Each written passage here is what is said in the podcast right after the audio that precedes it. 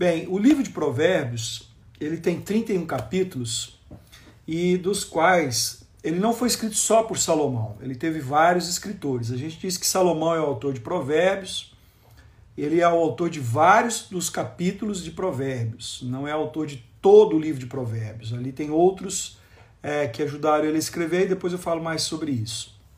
Mas quem escreveu Provérbios? O Espírito Santo, né? Mas ele usou é, Salomão e os outros escritores para decodificar para nós a sabedoria do reino, a sabedoria do céu. E é impressionante que Salomão, ele, ele era um rei, né, filho de Davi, mas ele desenvolveu um conhecimento muito grande em muitas áreas. É, não há como negar que Salomão era um homem extremamente sábio. Eclesiastes 2,5 diz que ele fez um jardim e para fazer esse jardim ele teve que aprender sobre botânica, agronomia, zoologia, ornitologia, etimolo, e entomologia, ictologia. Salomão, irmãos, ele escreveu mais ou menos 3 mil provérbios, 3 mil, dos quais cerca de 600 estão aqui nesses capítulos da Bíblia.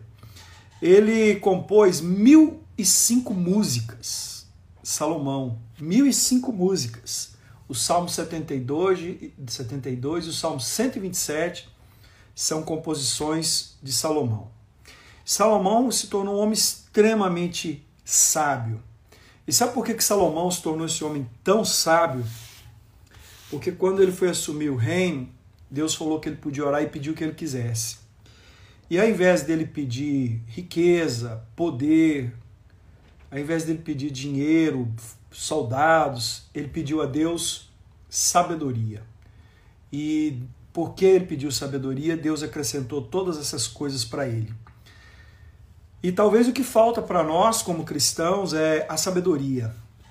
Sabedoria é diferente de conhecimento, tá, gente? Às vezes a gente pensa que fulano é muito sábio porque ele tem muito conhecimento, ele fala de muitos assuntos. Eu conheço pessoas que, quando a gente vai conversar, de qualquer assunto ele conversa mas não quer dizer que ele é sábio. Quer dizer que ele sabe perceber o que está se falando e ele emite alguma opinião, ele vê alguém falar alguma coisa e ele fala com palavras sinônimos, mas não quer dizer que ele é sábio. Aliás, aquelas pessoas que falam sobre tudo geralmente não falam sobre nada. As pessoas que geralmente têm, conseguem falar de tudo quanto é assunto, elas normalmente são muito rasas, elas não são profundas. E a sabedoria fala de você ter o conhecimento, mas saber usar o conhecimento de forma profunda, de forma adequada. Fala de você saber usar o conhecimento de forma aplicada na sua vida. É, ontem eu falava que revelação é a prática daquilo que você aprendeu, daquilo que você entendeu em Deus. Então, como que eu sei que eu tenho uma revelação da palavra? Quando eu estou praticando. Então não adianta eu ler um texto ou ler uma passagem e dizer, uau, isso aqui falou muito comigo, eu tive uma revelação hoje desse texto, daquele texto. Mas se eu não estou vivendo, se eu não estou colocando em prática, então eu não tive revelação coisa nenhuma. Eu tive só um conhecimento. Amém? Bom, é, eu gostaria hoje de continuar dentro desse assunto que nós estamos abordando. Sabedoria bíblica aplicada na vida diária. Ontem eu falei um pouco de sabedoria para relacionamentos, usamos Provérbios capítulo 1 como base, depois fomos lá para Salmos capítulo 1 e falamos sobre aqueles relacionamentos que nos tiram do caminho correto e nos levam para os caminhos paralelos e como evitar aquilo. Hoje eu queria falar sobre uma sabedoria que eu considero talvez a mais forte, a mais importante, você já deve ter ouvido muito sobre ela. Provérbios capítulo 3. Nós vamos começar aqui em Provérbios capítulo 3. Antes eu gostaria de fazer uma oração, queria convidar você para orar comigo. Feche os teus olhos aí e vamos orar. Pai, eu te agradeço em nome de Jesus pelo privilégio de estar aqui agora com os meus irmãos nessa live. Que o Senhor possa trabalhar no meu coração e no coração de cada um de nós. Eu te peço em nome de Jesus que o Senhor venha derramar sobre nós graça, sabedoria, sobre a minha vida para falar, sobre os meus irmãos para ouvir, porque a unção não está sobre quem fala, somente sobre quem fala, mas a unção também está sobre quem ouve. Meu Deus, eu te peço em nome de Jesus Toca no coração dos meus irmãos aqui agora e me ajuda a pôr para fora aquilo que o Senhor tem posto para dentro. Me ajuda a externar aquilo que o Senhor tem internado na minha vida, porque eu gostaria muito, ó Deus, de poder compartilhar aquilo que o Senhor tem acendido dentro do meu coração, em nome de Jesus. Abençoa todos que estão comigo nessa live, cada um deles, que o Senhor derrame sobre nós sabedoria, sabedoria, sabedoria do alto, gerada pelo teu Espírito, em nome de Jesus. Amém. Muito bem, irmãos. É... Vocês vão me dando um ok aí, se não está travando, se, não, se o som está bom, se vocês estão me ouvindo, estão entendendo. Lutigar, não me abandona não, continua aí. Então eu falei um pouco aqui sobre Salomão, como ele se tornou um homem extremamente sábio, né? Como ele foi um cara que compôs muitas músicas, mil e cinco músicas, tantos provérbios, é, e, e, ele realmente foi um sábio. E esse provérbio, capítulo 3, foi um dos que ele escreveu. Provérbios, capítulo 3, eu queria convidar você para, por favor. Oi, João Neto, tudo bem?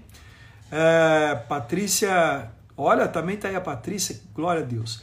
Abre sua Bíblia em Provérbios capítulo 3. Diz assim: Eu estou, é, para essa para o dia de hoje, eu estou usando a Bíblia de Estudos, palavra-chave, grego e hebraico, tá bom? Essa Bíblia aqui, tá bom? Bíblia de Estudos, palavra-chave, eu, gosto dela. É, como eu disse ontem, eu não falo grego nem hebraico, mas estudo muito, é, sou autodidata nisso daí, quero muito, muito, muito aprender mais sobre isso. Então vamos lá. Filho, filho meu, não te esqueças da minha lei e, o teu, e no teu coração guarde os meus mandamentos. É, diz assim o versículo 3: Não, não te desamparem a benignidade e a fidelidade, ata-as ao teu pescoço e escreve-as na tábua do teu coração. E acharás graça e bom entendimento aos olhos de Deus e dos homens. Confia no Senhor de todo o teu coração e não te estribes no teu próprio entendimento. Até aqui. Olha só, esse provérbio ele é muito forte. Primeiro ele começa dizendo assim: filho. Salomão sabia exatamente qual era o sentido da palavra filho, herdeiro. Herdeiro, né? Ele herdou o trono. Você conhece a história você conhece a história de Davi? Davi teve vários filhos, guerreiros, e filhos que, mesmo sendo filhos, guerreiros fortes, não deram certo. Salomão é filho de Davi com Betseba, e ele acaba herdando o trono do pai. Ele é o herdeiro. Então, quando ele usa a expressão filho, é aqui o, a palavra hebraica que ele usa para expressar filho é herdeiro, aquele que é herdeiro. E você, como filho de Deus, você é herdeiro com Cristo e em Cristo. A Bíblia diz que nós temos a herança no Senhor, né? Nele nós recebemos a herança do Senhor. Mas você se lembra também que a Bíblia nos ensina lá em Gálatas que o filho, enquanto criança, não pode tomar posse da herança. Ele é como escravo. O filho só pode usufruir da herança depois que ela adquire maturidade. E a expressão filho aqui, que Salomão está usando, é essa expressão. Lá está falando teknon no grego, aqui ele está falando em hebraico. E ele diz o seguinte: esse filho aqui é o filho que pode usufruir da herança. Então, mesmo nós, eu e você, sendo filhos de Deus e herdeiros com Cristo, é, muitas vezes a gente não está vivendo a herança, a promessa de Deus para nossa vida, pela falta da maturidade, pela falta da sabedoria. Sabedoria é resultado de maturidade. Maturidade, irmãos, não tem a ver com tempo de vida ou tempo de cristão, tem a ver com coração ensinável, tem a ver com obediência, tem a ver com honra, tem a ver com disposição para fazer aquilo que aprendeu. É, maturidade tem a ver com isso. Maturidade tem a ver com profundidade. Eu vou dizer uma coisa para vocês que muito me incomoda, né? Eu, eu tenho andado um pouco preocupado porque às vezes, quando você é muito sincero com as pessoas, é, tem gente que, em nome da sinceridade, acaba criando o sincericídio, né? É, sinceridade é bom, é bom, mas sinceridade sem sensibilidade, ela machuca, ela fere. Então, quando você vai ser sincero com uma pessoa sem sensibilidade, ela é com você, aquilo vira um sincericídio. Eu ouvi essa palavra ontem, gostei dela. Sincericídio, um matando o outro, um ferindo o outro, um arrebentando o outro. Eu gostaria de ser sincero com algumas pessoas que convivem comigo, porque é, tem muita gente que é, é, raso, é raso. Tem muita gente que é raso em questão da palavra de Deus. Eu conheço pessoas que convivem com a gente, né, por aí, irmãos, que eles são muito rasos, quer dizer, por mais que você queira, não tem jeito deles ir fundo. E tem gente que não é raso, mas também não é profundo. É, sabe aquela boia? Já viu aquelas boias de, de, de, de isopor que você coloca na água? Você empurra ela para baixo, empurra. Para ela ir fundo, você tem que pôr muita força, muita força para ela ser profunda. Mas quando você solta, blu, blu, blu, volta para a superfície. Tem gente que é, poderia, né, tem, até, tem até condição de ser profundo, mas não é. Porque parece que prefere viver uma vida superficial. Lê a Bíblia de vez em quando, ora de vez em quando, só se alimenta das, do culto, às vezes de uma palavra da célula. Quando lê a Bíblia, só põe lá para ouvir, não medita, não estuda, não para, não prioriza. Então tem algum conhecimento, sim, mas não é profundo, é superficial. Poderia ser profundo, porque tem até lastro para isso, mas não é. Fica só na superfície, prefere, é mais acomodado. E tem gente que é raso mesmo. É, não adquiriu, não leu, não se expôs, não tem oportunidade. Não sei se vocês estão entendendo a diferença disso aqui. Quando ele fala filho aqui, ele está falando do filho que pode usufruir da herança, o herdeiro. Ele está falando de um filho que tem maturidade, ou seja, a sabedoria faz parte da maturidade de uma pessoa, tá ok? Ele diz assim: Filho meu, não te esqueça da minha lei. É uma referência do que Deus fala conosco. Ele está dizendo que Deus está dizendo que nós somos herdeiros, é, pelo fato de nós não esquecermos, é, não deixarmos de lado a palavra do Senhor, a lei do Senhor, a vontade. A lei aqui, a expressão lei aqui, quer dizer a vontade de Deus, a palavra de Deus para a nossa vida. Aí ele diz assim: e o teu coração, e no teu coração guarde os meus mandamentos. A expressão guardar, coração, vocês se lembram de Apocalipse, quando o Senhor diz assim: Eis que estou à porta e bato, se você abrir, eu entrarei e serei contigo. Ali é uma referência ao coração, tá? Aquela porta ali não é uma porta de uma casa em si. É, tá usando uma linguagem figurada, mas é o coração. Coração é um lugar que tem porta e só tem maçaneta pelo lado de dentro. Coração não tem jeito de abrir pelo lado de fora. Eu não posso abrir o seu coração agora para você ouvir e receber o que eu estou querendo te falar. Não tem como. Então, por exemplo, agora mesmo falei que existem muitas pessoas superficiais. Se você não tiver o coração aberto, você não vai entender isso para sua vida e você talvez vai achar que não é com você que eu estou falando.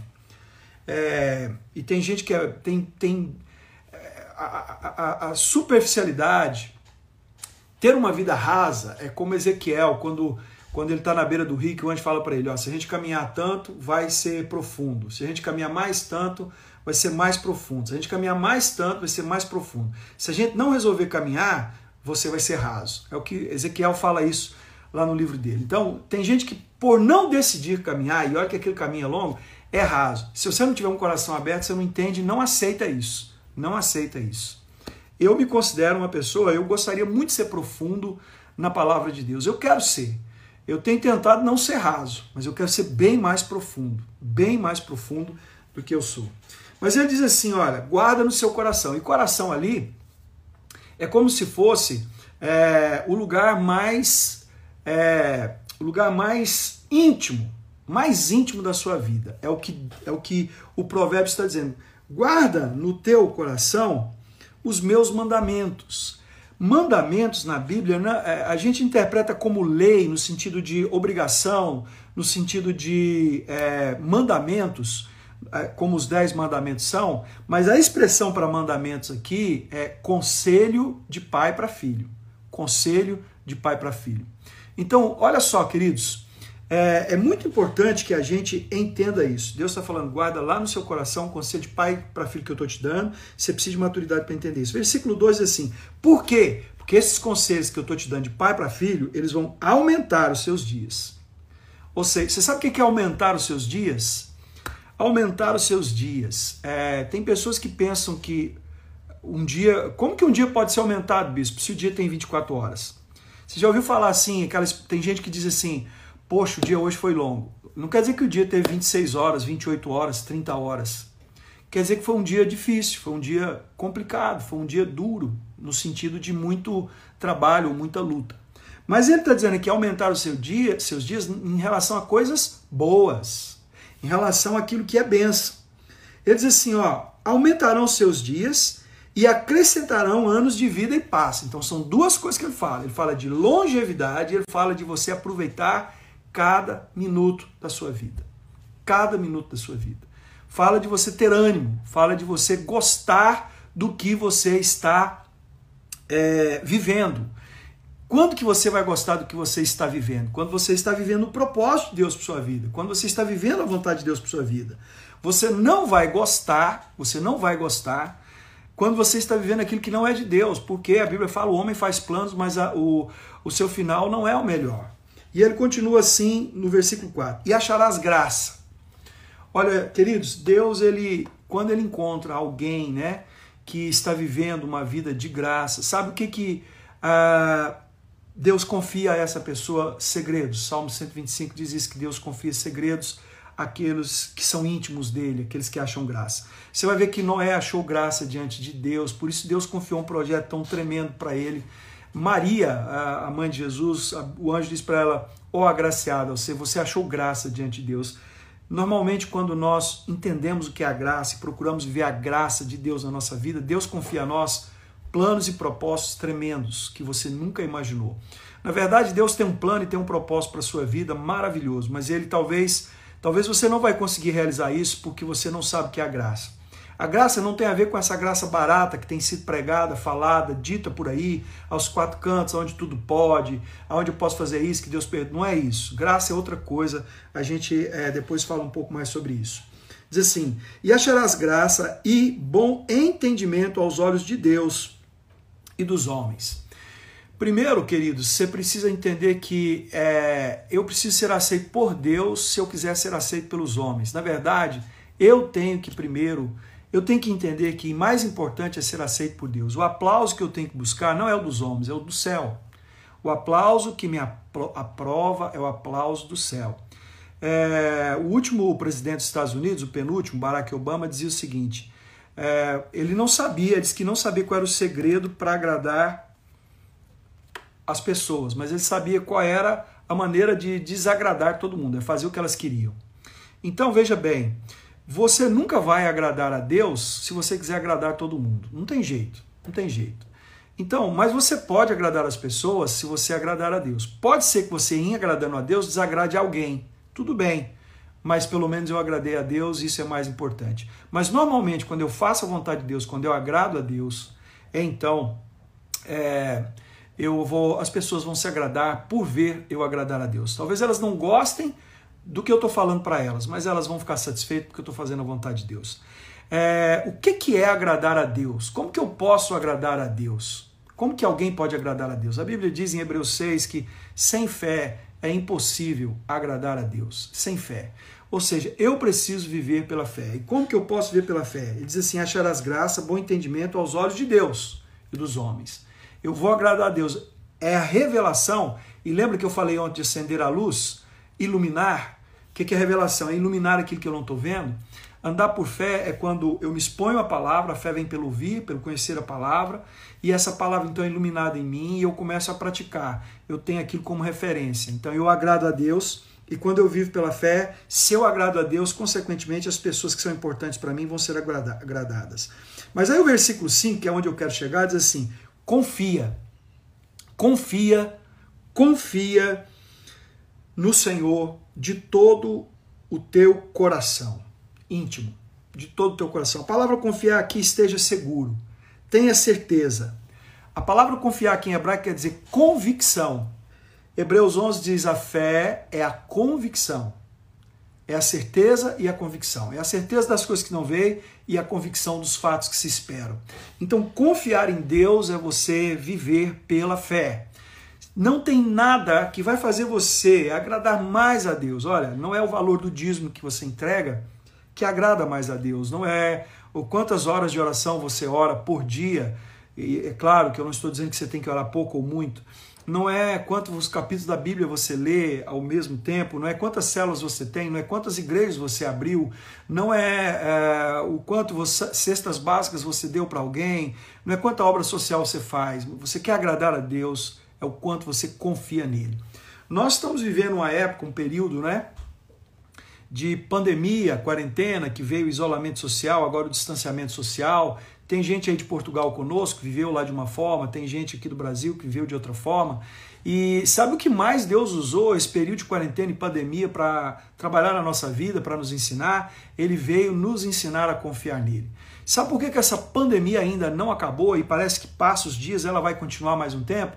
Porque nós estamos tendo dificuldade de aprender a confiar em Deus. Ele diz assim: confia no Senhor de todo o teu coração. Você tem que ter segurança no Senhor. Eu e você precisamos ter certeza e convicção de que Ele nos tem na mão dele. Sabe, a pandemia ela veio mostrar para todo mundo que você não tem controle de nada na sua vida. Eu não tenho controle de nada. O controle está totalmente na mão de Deus. O mundo perdeu o controle. Ninguém. A Organização Mundial de Saúde não sabe quais as direções corretas dá. Os governos não sabem. Estados Unidos fala uma coisa, desfala. O governo brasileiro um dia fala uma coisa, outro fala outra, a esquerda fala uma coisa, depois fala outra, a Rede Globo fala um trem, depois. Ninguém sabe, sabe por quê? Porque Deus está provando para o mundo, Deus está provando para o homem, Deus está provando para mim e para você que você não tem o controle da sua vida. Se você e eu não temos o controle da vida, só nos resta uma opção: confiar em Deus ou desesperar. Confiar ou desesperar. É o que ele está dizendo. Confia no Senhor de todo o teu coração e não te estribes no teu próprio entendimento. A palavra estribar aqui no hebraico quer dizer apoio. Apoio, é uma escada. Sabe quando você vai subir? A expressão apoio lá quer dizer assim, você fez uma escada. Sabe a escada de Jacó, quando ele viu os anjos subindo e descendo? Aquilo ali falava estribes. É, então, ele está dizendo isso. Não suba degraus do seu próprio entendimento. Não confie naquilo que você acha que sabe, porque aquilo que você acha que sabe, o que você sabe, é muito pouco em relação ao que você precisa saber para aquilo que Deus tem para fazer na sua vida. Então, muitos de nós acham que já somos alguma coisa. Então, por exemplo, vou usar aqui de maneira de maneira respeitosa, pastor Lutigar, ele é um, ele é um, ele é odontólogo, ele é um dentista, cirurgião dentista. E é claro, ele fez faculdade, estudou, fez especialização, é um bom, um bom odontólogo. Mas se ele confiar nisso para garantir a vida dele, vai cair dessa escada. É, aí tem gente aí que, que talvez seja cabeleireiro, é, engenheiro, advogado, eu vi aí alguns advogados, pastores, pai, mãe. Se você confiar naquilo que, no conhecimento humano que você adquiriu ao longo da sua vida, você vai cair da escada. E quanto mais alto você tiver nessa confiança de si mesmo, maior vai ser o tom, maior vai ser a queda, mais você vai se machucar, maior vai ser a decepção, maior vai ser a decepção, maior vai ser a mágoa. Sabe quando você leva um tombo, você vai andando assim, bate a canela no, numa, numa quina do móvel que fica aquele roxo, sabe como é que é o nome daquilo ali? Aquilo, aquilo é uma mágoa. É quando você bate ali, né, fica roxo, fica vermelho, fica dolorido, aquele lugar está magoado. Então, quanto maior for o degrau que você tiver nesse estribo, nessa escada do conhecimento próprio, maior vai ser a mágoa do seu coração. Como tem gente magoada dentro da igreja. Só que as pessoas, quando magoam, elas culpam o quê? O outro. Outro dia eu dei uma topada com meu dedinho do pé é, na beirada da cama. Ah, e eu fiquei com raiva da cama. E eu pergunto para você, o que a cama tem a ver com isso? Quem pôs a cama lá fui eu. Quem colocou a cama, quem construiu a casa fui eu, quem fez o quarto fui eu, quem fez o tamanho do quarto fui eu, quem pôs aquela cama grande lá fui eu, e eu queria culpar a cama. Na verdade, tudo aquilo é resultado do meu conhecimento. Né? A minha maneira de andar, estar descalço, não estar calçado, tudo que aconteceu com o meu dedinho, aquela mágoa, aquele dedinho roxo, tinha a ver com o quê? Tinha a ver com o meu conhecimento humano. É, ainda bem que eu bati só o dedinho, né? Não foi o dente, não foi o nariz, não foi os olhos porque dependendo da queda, você pode ter uma mágoa muito grande. E a nossa tendência é culpar os outros pela mágoa. A Bíblia diz: olha, não tenha no coração nenhuma raiz de amargura, porque ela nos afasta de Deus. Ela nos impede de nos relacionar com Deus. O que é a mágoa? A mágoa é quando você se decepciona com algo, quando você se machuca com algo, que na verdade, por causa do, de se estribar e querer fazer o que você quer, é que você se decepciona e você se afasta de Deus. Ele está dizendo aqui: confia no Senhor, confia no que você sabe, não, confia em Deus. O que você sabe tem a sua importância, o que você sabe tem o seu valor, o que você sabe não é para ser jogado fora, mas não coloque isso em primeiro lugar, não pise nisso, não se apoie nisso, se apoie no Senhor. Eu espero que você esteja entendendo. Eu vou voltar aqui no versículo 5, mas eu queria continuar lendo o restante do Provérbios 3, mas eu vou voltar no versículo 5 porque é importante algo que eu tenho para dizer para você. Ele diz assim: olha, é, não se apoie na inteligência humana. O versículo 6 diz: reconhece em todos, reconhece-o, o que? O Senhor, reconhece Deus, veja Deus, encontre Deus. A palavra reconhecer aqui é, é, o, o, princípio aqui no hebraico. Gente, eu tenho só uma hora para falar essas coisas tudo e eu não consigo falar tudo. Me perdoa, eu queria falar tanta coisa, mas eu não consigo. São só cinco lives, me desculpe. Mas olha só, a cada versículo tem uma riqueza tremenda, eu não consigo falar tudo. A palavra reconhecer aqui no hebraico, sabe o que, que ela quer dizer? Identifique, na meia, no, identifique em meio à multidão aquele que você conhece intimamente. Reconhece-o ele está dizendo: reconheça a Deus, identifique meio, em meio à multidão aquele que você conhece intimamente. Ou seja, quando você conhece uma pessoa bem, pode ter muitas pessoas que você sabe, não é aquele ali, é, é, é ele, é ele. Pelo falar, pelo jeito de andar, pelo jeito de agir, eu sei que é ele. Você conhece no meio de muitas vozes, você reconhece no meio de muitas pessoas, você reconhece no meio de muitas influências o que é de Deus e o que não é de Deus? Como que eu vou reconhecer o que é de Deus e o que não é de Deus em meio às multidões que falam na minha mente, as pessoas que me pressionam, que me cobram? Intimidade. É isso que ele está dizendo. Em todos os teus caminhos, reconhece em todos os teus caminhos. A palavra caminhos aqui quer dizer modo de viver, conduta. Reconheça Deus na sua conduta. Você está vendo, porque a nossa conduta muitas vezes ela é resultado da pressão que fazem sobre nós. A gente às vezes sente a necessidade de dar uma satisfação a, a a, sociedade. Então, por exemplo, no dia das mães a gente tem que postar texto para a mãe, porque senão o povo vai achar que a gente não valoriza a mãe.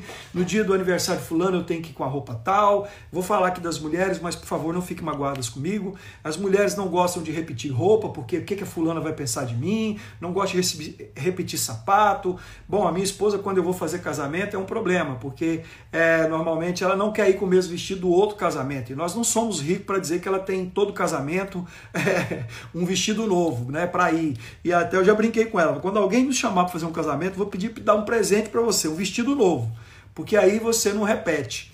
É, mas é uma brincadeira isso, claro. Por que, que é que as mulheres têm essa pressão? Porque às vezes a gente está muito preocupado com o que a multidão vai falar, com a nossa conduta, né? Que que eles vão, como que nós vamos ser avaliados, com uma maneira. Eu normalmente eu vou pregar, irmãos, é, ou eu uso um terno preto que eu tenho, ou eu uso um terno azul, ou eu uso uma calça preta, uma calça jeans, quem, se você entrar em todos os cultos, você vai ver o bispo está com a mesma roupa. Eu não me preocupo com isso. Mas tem gente que me avalia, tem gente que diz assim: ah, o bispo só usa camisa xadrez, o bispo só usa camisa xadrez. Tem pessoas que me criticam: ah, essa camisa sua é, é, é toalha de mesa, de cantina italiana, é, pano de prato.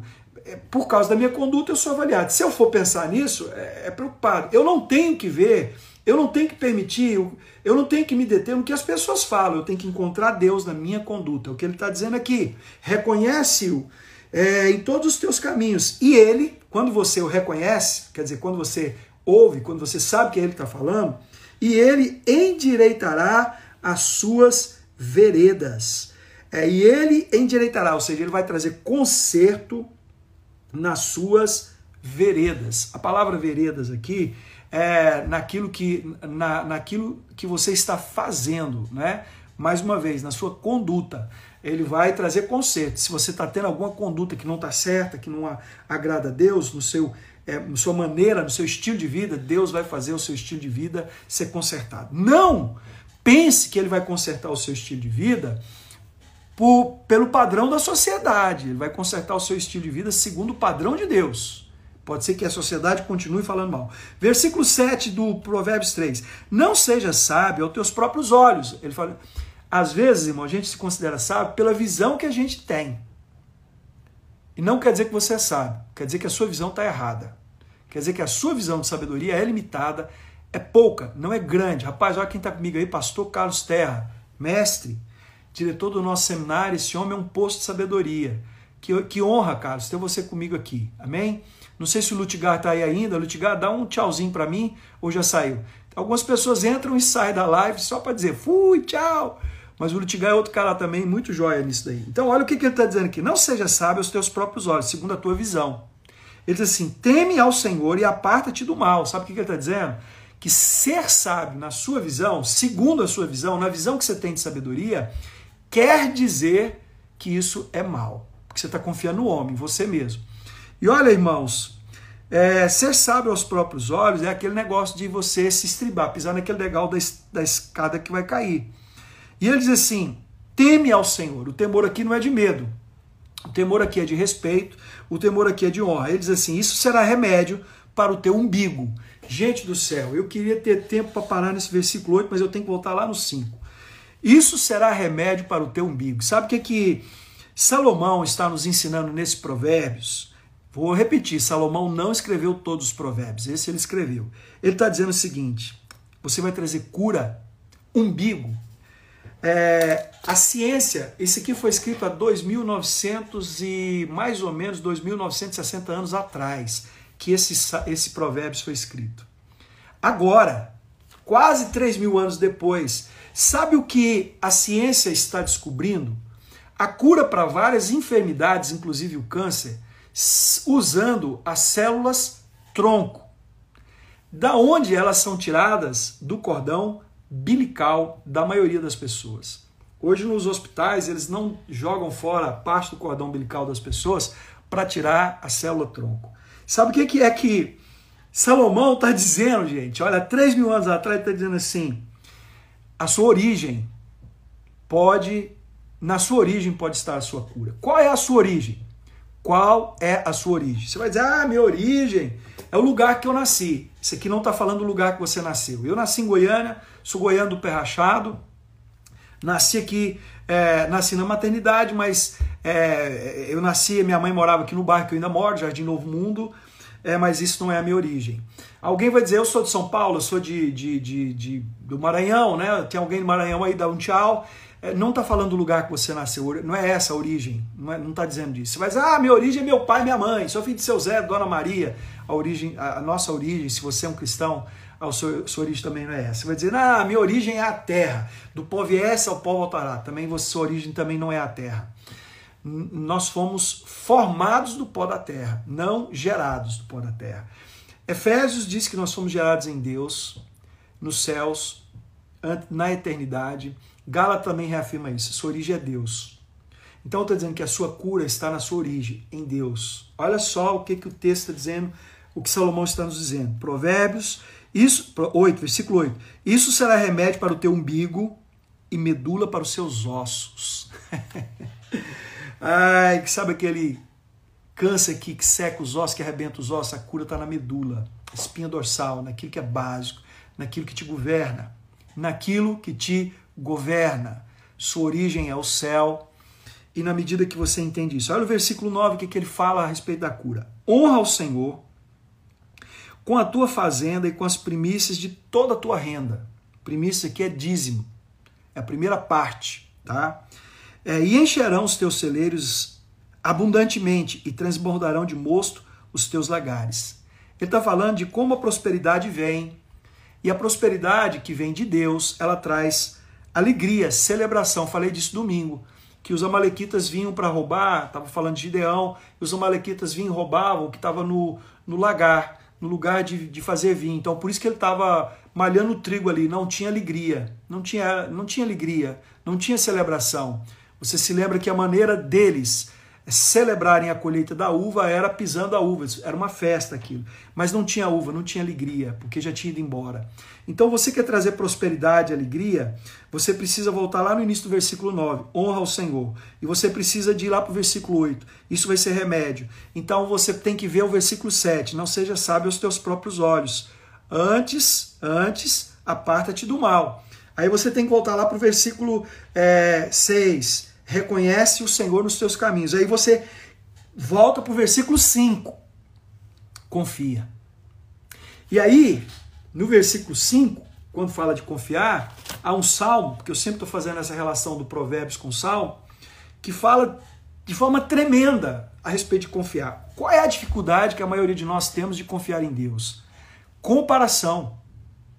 A gente tem a mania de achar que Deus age na nossa vida é, não por aquilo que são as promessas de Deus para nós, não por aquilo que são, não por aquilo que é, é não por aquilo, não por, por aquelas que são as promessas de Deus para nós e não por aquilo que é o propósito de Deus para nós.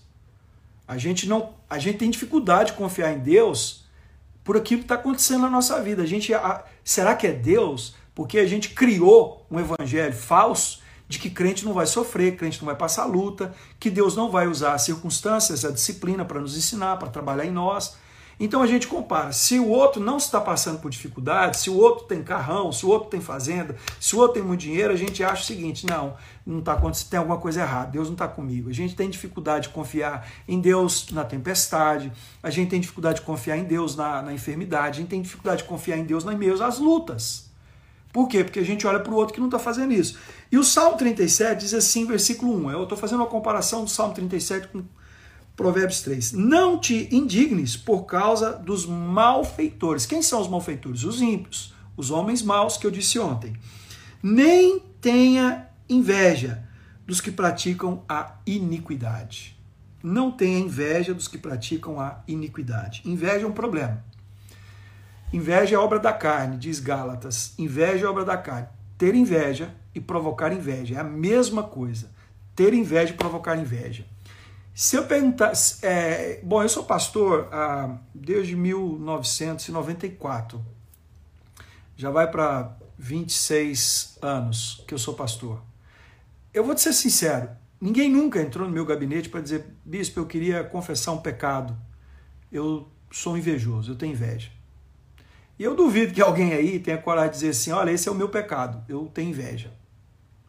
Mas a maioria de nós temos inveja do vizinho, do casamento do vizinho, da mulher do vizinho, do marido da vizinha, da prosperidade, da carreira, do dinheiro, da roupa. Vai num casamento e fica olhando como que as mulheres olham para outra, para as outras. Ou elas estão dizendo que a roupa ficou feia, ou elas queriam ter aquela roupa. Isso, na maioria das vezes, é resultado da obra da carne, da inveja. E sabe o que, as mulheres fazem? Elas fazem eu não estou falando mal das dietas, eu não estou falando mal das mulheres, perdão, queridas. Exemplo, talvez você que está me ouvindo não se enquadra nisso, não fique chateada. Você que está me ouvindo não vai se enquadrar nisso. Mas elas fazem dieta, põem roupas sensuais para provocar a inveja. Então, ou ela está do lado de cá, vendo a outra bonitona, corpo todo arrumadinho, roupa nova, de grife, e ela está com inveja, ou ela é que está dentro da roupa tentando provocar inveja. Você vai dizer assim, não, bispo, eu, eu não provoco inveja, eu não tenho inveja. É só você olhar o Facebook e o Instagram da maioria das pessoas, como elas gostam de colocar fotos de carros, de casa, de roupa, de festa, de restaurante, de filhos, de família. Elas aparentam, passam a imagem do que não é, é uma ostentação. Sabe o que é isso? Inveja. Está provocando, ou porque o outro colocou, você acha que você tem que colocar também. Inveja. Infelizmente, esse é um problema. E aí, olha o que, que o salmista está dizendo para nós aqui, gente. Não tenha invejas do que, dos que praticam iniquidade. Dois, porque cedo serão ceifados como a erva e murcharão como a verdura. É, a obra da carne, ela faz com que você não viva, não viva plenamente. Ah, e está dizendo isso por acaso que eu vou ter menos dias de vida? Não, está dizendo que você não vai aproveitar a vida que Deus tem para você. Versículo 3. Confia no Senhor e faz o bem. Confia no Senhor e faz bem. E ele diz assim: habitarás na terra e verdadeiramente serás alimentado. Habitarás na terra e verdadeiramente serás alimentado. Eu vou voltar aqui no versículo 3, vamos para o 4. Deleita-te também no Senhor e Ele satisfará o que deseja o seu coração. A palavra desejo aqui, ela tem, é uma palavra hebraica que tem 72 é, significados diferentes, sentidos diferentes. E um dos sentidos aqui é, da palavra desejo é sonhos. Olha só, esse versículo 4 eu acho ele poderoso. Deleita-te, ou seja, tenha gozo no Senhor. É, Deleita-te também no Senhor e ele satisfará os sonhos. É, desejo aqui tem uma outra expressão, quer dizer projeto, e ele satisfará os projetos do teu coração. Ah? e ele satisfará os projetos do teu coração. Aí você vai dizer assim, então eu posso desejar o que eu quiser que Deus vai fazer? Olha, não vá de novo pensar que Deus é Papai Noel. Olha o versículo 5. Entrega o teu caminho ao Senhor, confia nele e tudo ele fará.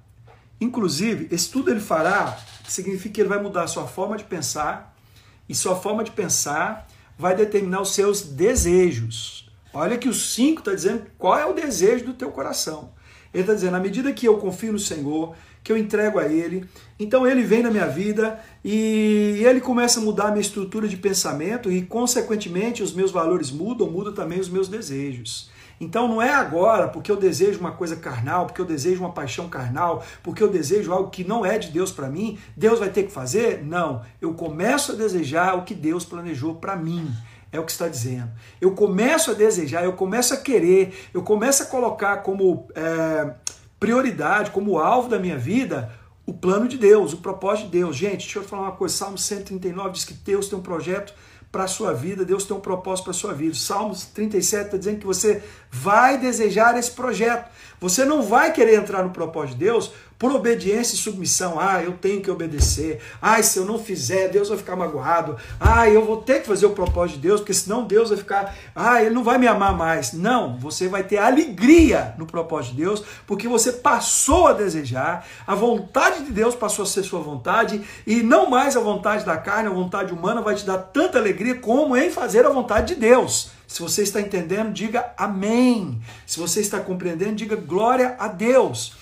Então ele está dizendo exatamente isso. Mas volta lá para o versículo 3. Ele diz: Confia no Senhor e faz o bem. Habitará na terra e verdadeiramente serás alimentado. Esse confiar aqui é uma relação com o Salmo 23. Olha o que, que o Salmo 23 diz para nós, irmãos. O Senhor é o meu pastor e nada me faltará. Não vai dar para me avançar, avançar muito aí, porque nós já estamos aí com faltando 11 minutos para terminar a live. Mas olha o que, que ele diz aqui no Salmo, Salmo de número 23. É, o livro dos Salmos, o livro de Provérbios, o livro de Cantares e o livro de Jó são tidos como os livros de sabedorias da Bíblia, tá bom? Então eu até depois vou entrar aqui no livro de Jó, mas não vai ser hoje, porque também é tido como livro de sabedoria. É, se você não sabe, Jó foi contemporâneo de Abraão. Okay? Ele está aqui bem no meio da Bíblia, do, do, Velho Testamento, mas ele é lá dos tempos de Abraão. Então, é tido, é, é, é, é entendido que o livro de Jó foi um dos primeiros livros de sabedoria escritos. Então, o Salmo 23 diz assim: O Senhor, e a expressão Senhor aqui no hebraico é dono. Dono. O dono o meu dono é o meu pastor. O meu dono é também o meu pastor. E nada me faltará. Então, eu já vou entrar aqui no nada me faltará. Mas você quer que Deus seja o seu pastor? Primeiro ele precisa ser seu dono. Deus é seu dono. Deus é o seu dono. A Bíblia diz que ele te comprou, pagou com alto sangue, tirou escrito de dívidas, ele realmente ele deu a vida dele para te comprar. Então realmente ele te comprou, mas você relaciona-se com ele como ele sendo o seu dono? Ou seja, é ele quem manda? É ele quem determina? É ele quem determina? Não, Tamília, não foi Moisés que escreveu Jó, não. É, Moisés escreveu só o Pentateuco. É, mas vamos lá. É Ele quem determina. Deus é o seu dono. Deus é o seu dono. Vou tomar um chazinho aqui.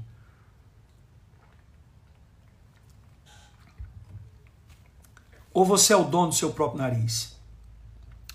Se eu perguntar se Deus é o seu dono, a maioria de vocês vão dizer é. E eu vou dizer mentira. Mentira.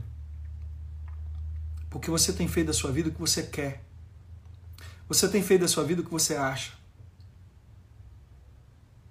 Não importa se você é pastor, se você é líder, se você é bispo. A maioria de nós tem feito da nossa vida o que a gente acha. A gente só pergunta para Deus quando as coisas estão indo mal. A maioria das decisões a gente toma segundo o nosso próprio conhecimento. Vai comprar, vai vender, vai negociar. A gente não pergunta para Deus como devia perguntar. A gente não pergunta para Deus como deveria tratar as pessoas, se a gente está indo bem.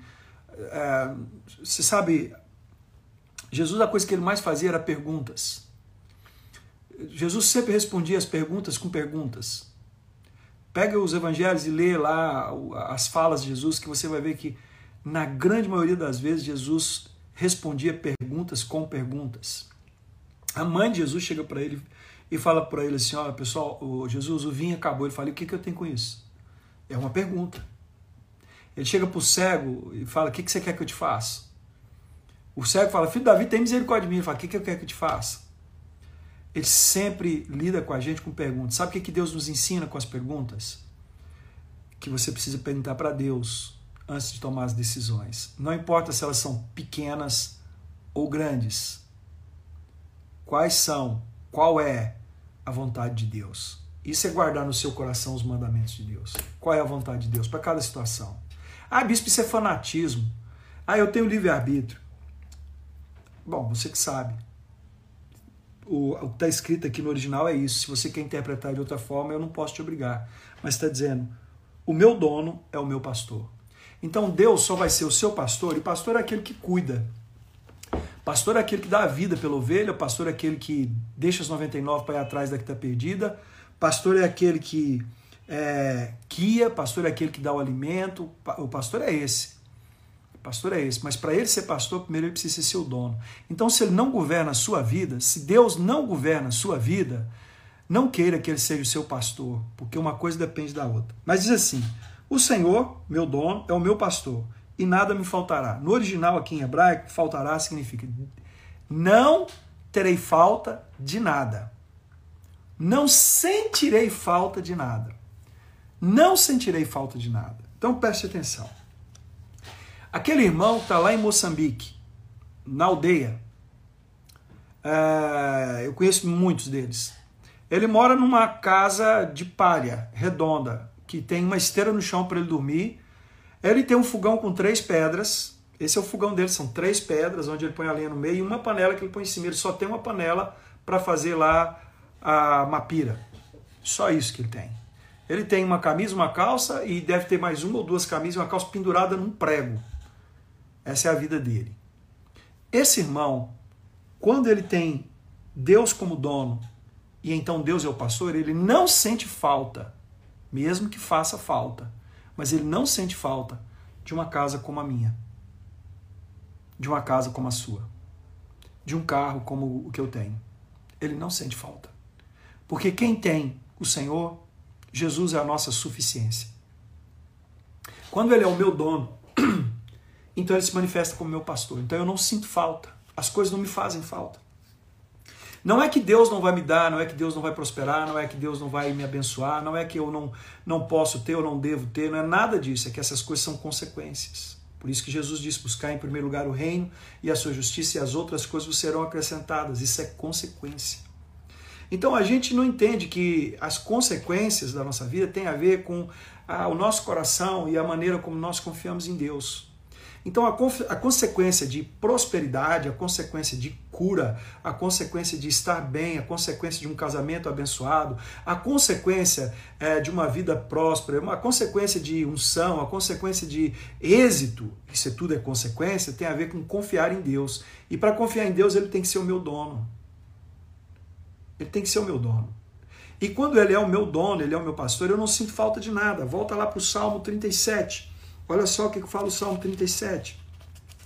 Ele diz assim, então, versículo 3: Confia no Senhor e faz o bem, habitarás na terra e verdadeiramente serás alimentado. Quer dizer, ele vai me dar o pasto correto.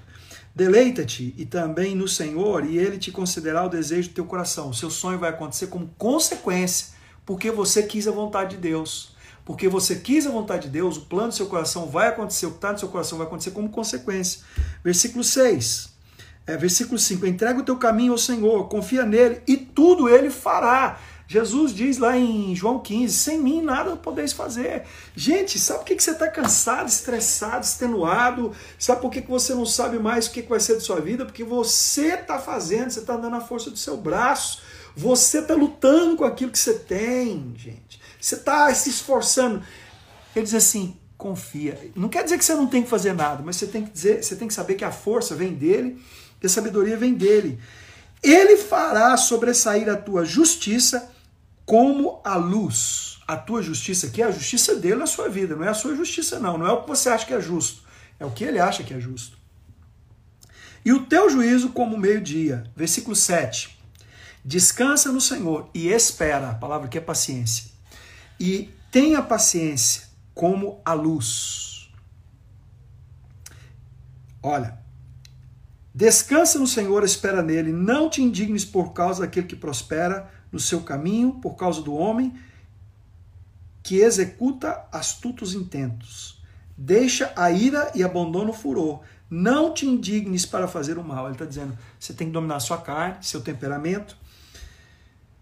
E isso se torna uma consequência. Gente, é muito mais fácil lidar com a nossa carne, com o nosso temperamento, é muito mais fácil viver uma vida de cruz quando a gente aprende a confiar em Deus. As renúncias não doem tanto quando a gente aprende a confiar em Deus. Humanamente falando, seria impossível para Jesus ir para a cruz se ele não tivesse decidido confiar em Deus, quando no Getsemane ele disse assim: Se possível, passe de mim esse cálice, mas não seja feita a minha vontade, porém a tua. Eu vou confiar que a sua vontade é melhor que a minha, mesmo sabendo que a sua vontade é que eu vá para a cruz. Sabe o que é estava proposto para Jesus? Mateus capítulo 4. O diabo diz: Tudo isso te darei se prostrado me adorares. Vai ser tudo seu. É, pula daqui, da ordem, os anjos vão te, vão te segurar, o sobrenatural vai se manifestar na sua vida. Era isso que estava proposto para Jesus.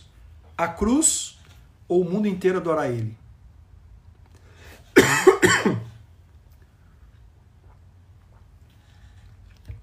Essa era a opção. O mundo inteiro vai me aplaudir, fama. Vou estar no Instagram, vou estar no Facebook, vou estar nos podcasts da vida. Todo mundo vai te aplaudir, você vai ter muitos milhões de seguidores e tal, se você prostrar e me adorar. Isso não era tão difícil. O diabo não queria ser o primeiro na vida de Jesus. O diabo só queria ser mais um. O problema do diabo não é que você adore ele em primeiro lugar. O diabo não tem problema de você adorar a Deus em primeiro lugar. O diabo tem problema de você também não adorá-lo. Mas a Bíblia diz que Deus é único. Único. Ser dono é ser único. Então é isso que está dizendo aqui no Salmo. Confia no Senhor, somente no Senhor, e mais nada. Amém? Nosso tempo está acabando, eu queria orar para que Deus trouxesse no seu coração essa revelação de sabedoria. Voltando lá para Provérbios capítulo 3, olha só o que, que aconteceu. Quando eu confio no Senhor, só para encerrar, diz assim: Isso será, vamos versículo 5. Confia no Senhor de todo o teu coração e não te estribes no teu próprio entendimento reconhece em todos os teus caminhos, e ele, olha o que vai acontecer, olha a consequência, endireitará as tuas veredas.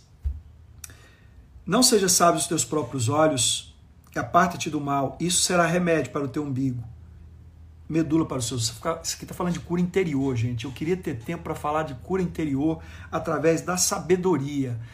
Como que a sabedoria traz cura no nosso interior? Versículo 9. Honra o Senhor com a tua fazenda e com as primícias e toda a tua renda, e se encherão os teus celeiros, abundantemente transbordarão de moço os teus lagares.